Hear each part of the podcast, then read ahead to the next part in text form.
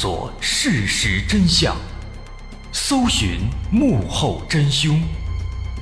欢迎收听《绝密档案》，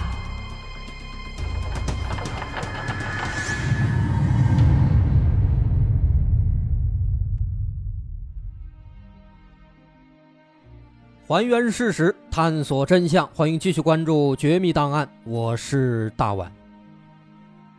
在上节咱们说的这案子挺热闹，一起灭门案件，五口人惨遭杀害，而且同时锁定了三名嫌疑对象。但难办的是呢，这三名嫌疑对象他们都有嫌疑，又都没有确凿的证据能够证明是他们干的。而更加糟糕的是，就在警方分不清楚到底谁是真凶的时候，另一条更加重要的消息从现场传来了。在对现场反复勘查之后，警方在现场分辨出了一些脚印，这些脚印在现场所有的屋子里都有分布。此外，在乔家的后墙上还发现了一枚模糊的带着泥土的脚印。这个发现让警方兴奋不已。如果这些脚印不属于已知的嫌疑对象，那么至少可以说明还有第三个人是来过现场的。那么这些脚印到底属不属于已知的嫌疑对象呢？技术人员对现场提取到的这些痕迹做了进一步的鉴定分析，最终发现，在现场出现的一共有三个人的脚印，分别属于杨斌、张二狗和第三个人。那这第三个人是谁呢？警方提取了所有可能的人的脚印，但发现全都对不上，这让警方大失所望。不过就在这个时候，村支书老高突然给警方提供了一个人，这个人是乔四公的女婿，叫李满成。这个乔四公呢，其实他有三个女儿，一个儿子。这三个女儿除了二女儿乔之荣、小女儿乔之美以外，还有一个大女儿叫乔之凤。之前一直没有她的戏份，咱们一直没有提到。不过现在该有了。这个李满成呢，就是这个乔之凤的丈夫。两人早年间结婚成了家，在村子里有一栋自己的房子，因此呢，没有被这起屠杀案件波及到。但是奇怪的是啊，案发这么长时间了，自己岳父家的人全都死光了，这个当女婿的李满成竟然连面都没露过，这实在是不合理。于是，在村支书老高的指引下，警方来到了李满成的家里。找到他的时候，这家伙正在家里呼呼大睡呢。看到警察来了，这才迷迷糊糊的起床，打开了门。紧接着，警方采集了李满成的脚印和指纹。首先，把他的指纹和最开始在案发现场发现的残缺的指纹做了一番比对，但是结果还是不出所料。因为当时现场发现的指纹实在是太过残破，无法进行有效比对，所以比了半天没有结果。至于这个脚印呢，倒是有一点收获，他的鞋子和现场发现的这个脚印的大小是一样的，但是鞋底花纹是不一样的。现场发现的这个鞋底花纹是一条条的直线的花纹，但是李满成的这个所有的鞋子里面。没有这样的，所以说仅仅大小一样，这鞋底花纹对不上，那肯定也不行啊。毕竟这脚丫子这码数那一样的不多了去了吗？而且除此之外啊，这李满成人家毕竟是乔家的女婿，是一家人，既然同住一个屋檐下，就算那脚印和那指纹都是他的，那也不能说明什么问题。在自己家里留下脚印，留下指纹。这没有什么不对的吧？这是一件很正常的事情。另外，假如这个李满成他真的是杀人凶手，他作为女婿，他的作案动机又是什么呢？所以说，这个李满成虽然是一个新的人物，但是如果说他是凶手，那至少从现在来看，大伙还不太能接受。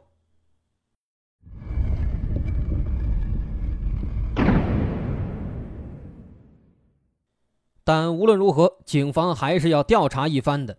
于是，警方对李满成这个人就展开了一番调查和询问。结果，您别说，还真的发现了一些东西。咱们先来介绍一下李满成这个人，他大概的情况。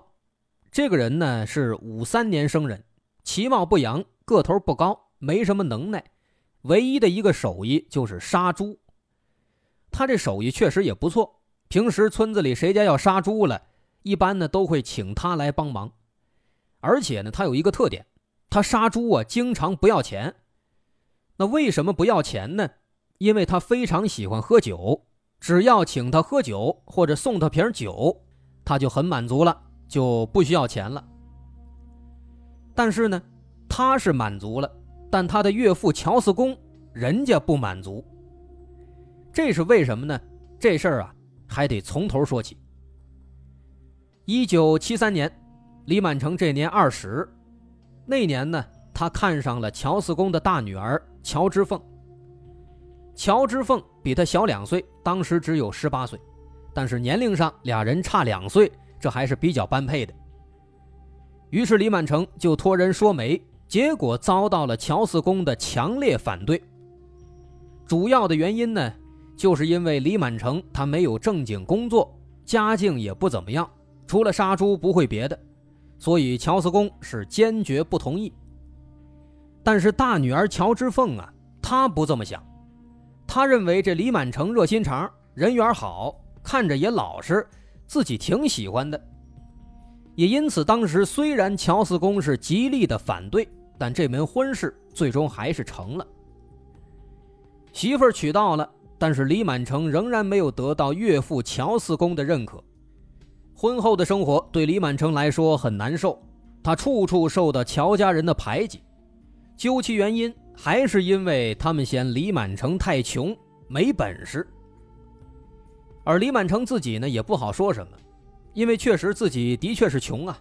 就这样，在乔家就这么挨过了八年的时间。那么如此看来的话，这个李满成。他会不会是因为在乔家受气太多，最后忍无可忍，起了杀心呢？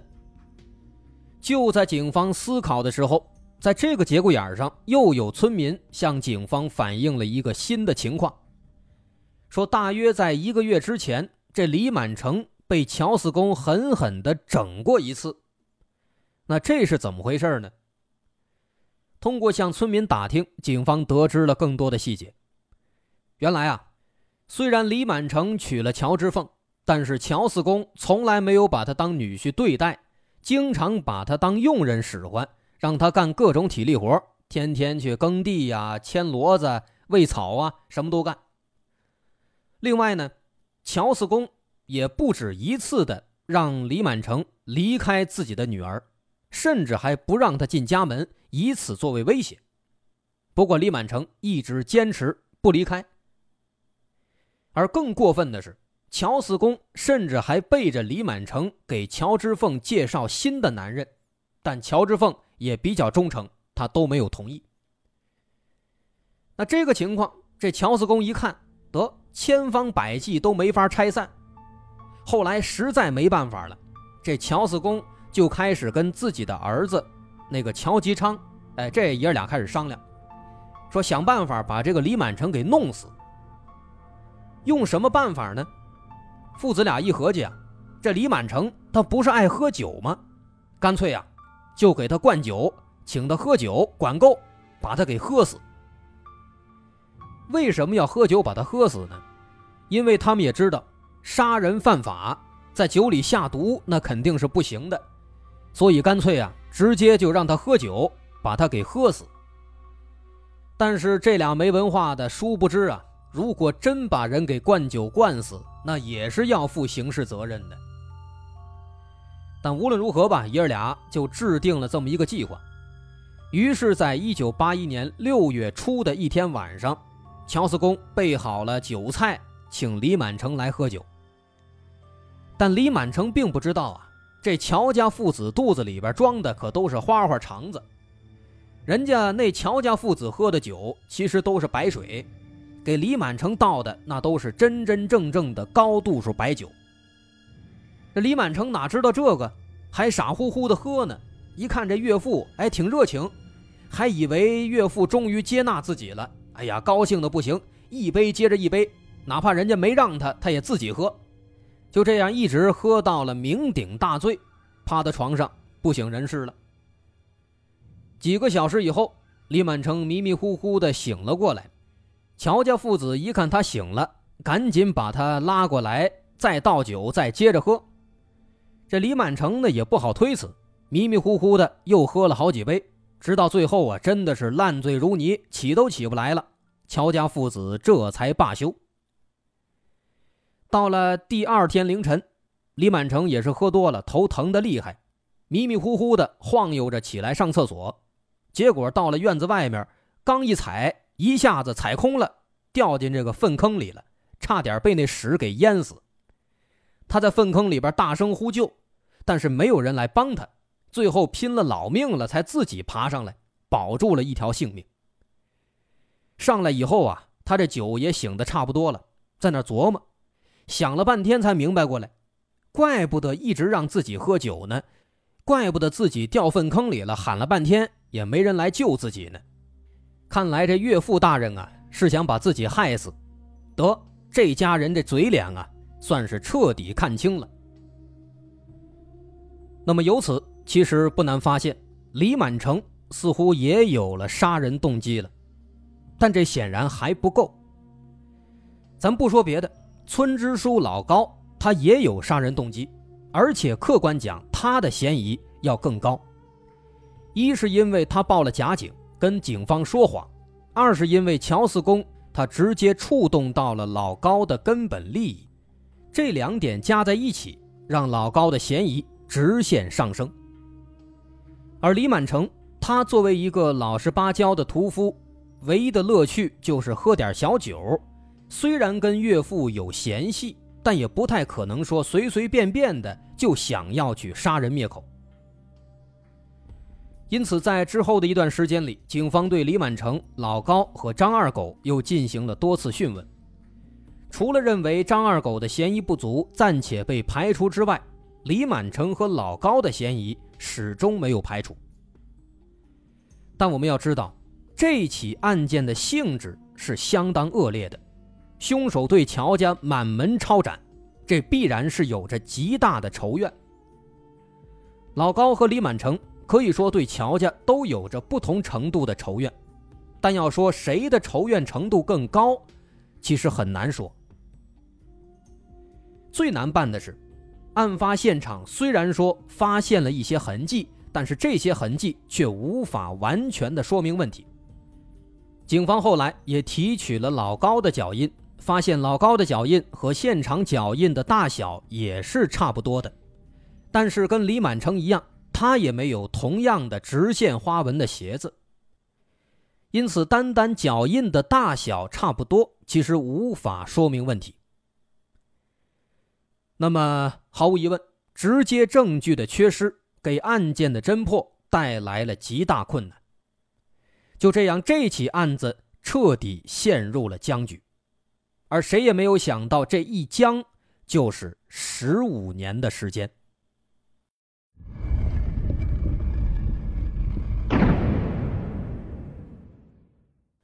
直到一九九六年八月，这一年。呼和浩特警方引进了一项新技术，这个技术就是大伙很熟悉的测谎。在刑事诉讼法律层面讲，其实测谎和警犬辨认的结果和专家辅助人的意见发言是一样的，这些东西是不能作为证据使用的，因为他们的不确定性太大，只能当做帮助侦查、帮助判断的参考。也因此，测谎技术在案件侦破当中使用率是很低的。不过，在这一年呢，由于这个测谎技术的引进，呼和浩特警方打算借此机会对之前的沉积案件做一下复盘，对确定的嫌疑人使用一下测谎技术，死马当活马医，没准能发现一些线索。那么，这其中就包括了乔四公的案子。于是，警方再次找到了这起案件当中当年已经确定下的两名嫌疑对象，也就是老高和李满成。此时的老高已经家道中落了，他的村支书早就已经干不了了，此时正在家里务农呢。面对警方提出的测谎测试，他倒是很坦然，而四次测谎测试的结果也很符合他的态度。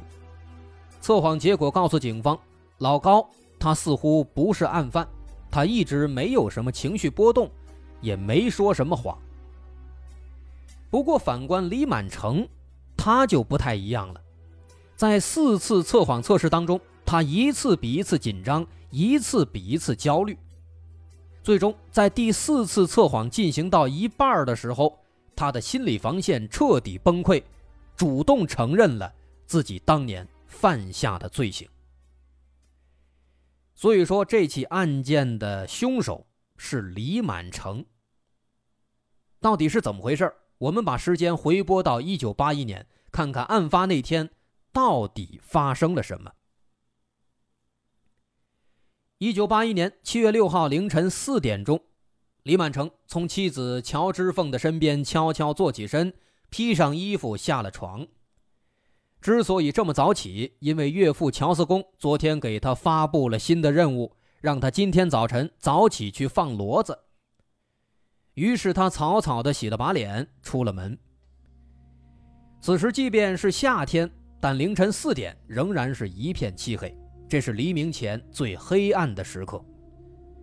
他打着手电筒走在村口的草地上，嘴里骂骂咧咧，表达着对岳父的不满。而一不留神，扑通一声，李满成一脚踩进了泥坑里，满脚都是泥，这让他更加生气了。怎么连这脚下的土地都在跟自己作对呢？又走了几分钟，来到了岳父乔四公家的门前。他甚至感觉自己能够听到岳父在打呼噜，这直接刺激到了李满成。那一瞬间，他突然火冒三丈。都多少年了，自己都干了多少活了，凭什么要受这样的气呀？干脆啊，你不让我好过，我也不让你过了。今天不是你死就是我亡。想到这儿，李满成杀心骤起。他顺手从院子后面的柴火堆里捡起了一根铁管子作为武器，又顺便恶狠狠地往墙上踢了两脚，因此在房子后面的墙上留下了一枚带着泥土的脚印。之后，他溜进院子，推开屋门，来到岳父乔四公睡觉的房间。他轻车熟路地摸到乔四公的床前，对准乔四公的脑袋狠狠地砸了下去。这李满成到底是杀猪的，他的力气很大，拿着铁管子两下砸下去，乔四公直接断气了，连声音都没发出来。杀了乔四公以后，他本来想离开，可是前脚刚迈出去，他突然想到那天晚上自己的小舅子，也就是乔四公的儿子乔吉昌，一直也在灌自己喝酒，这小子他也不是什么好人。于是李满成又来到了乔吉昌的屋子里，三下五除二砸死了小舅子。此时李满成已经上头了，他手上沾满了鲜血，心想干脆啊，一不做二不休，这家人全都别想活。于是他又以同样的方式杀害了住在其他的屋子里的乔叶晓、乔之荣和乔之梅。在所有人全都被杀死之后。他甚至还在想，这杀人和杀猪好像也没什么区别呀。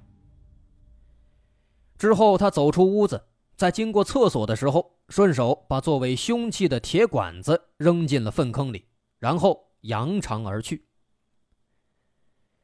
很快，李满成回到了自己家里，他的妻子乔之凤已经醒了，看到浑身是血的李满成，乔之凤吓坏了，而李满成却告诉他。自己之所以要杀他们，全都是为了自己能够和乔之凤好好的在一起生活。而乔之凤听了以后，竟然还有点感动，这也实在是让人无法理解。也正因此，乔之凤包庇了李满成，后来还帮他做了不在场证明。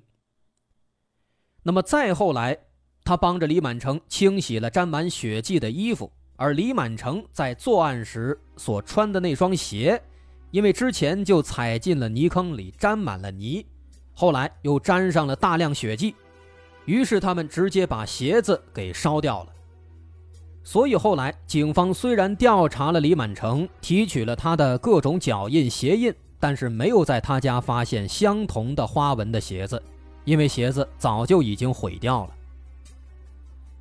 那么至此，真相大白。这起案件虽然测谎的结果的确不能作为证据，但是这场案子之所以最终能够让他自己认罪，巧妙之处在于，警方邀请专家编写了一套非常严密的测试题目，引导着被试者回忆案发当时的过往场景。因为在一般情况下，杀人犯对作案时的某些细节的记忆。是非常清晰的。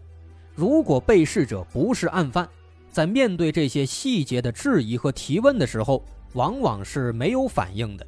而李满成他恰恰相反，他到底是个普通的屠夫，即便杀猪多年，也无法忘却自己当年杀人的场景。在发现自己无法镇静地完成测谎之后，李满成只能主动承认了自己犯下的罪行。于是他自己做了有罪供述，也因此可以给他定罪了。一九九六年十月三号，李满成在呼和浩特被执行死刑，而乔之凤也因为包庇罪被给予了相应的惩罚。对于李满成的结局，我想林萌初的《初刻拍案惊奇》当中有几句诗非常合适：“战战青天不可欺。”未曾动念已先知，善恶到头终有报，只争来早与来迟。畜生本是人来做，人畜轮回，古道经啊！好，这起案子咱们就说到这儿。我是大碗，如果您喜欢，欢迎关注我的微信公众号，在微信搜索“大碗说故事”，点击关注即可。好，咱们下回再见。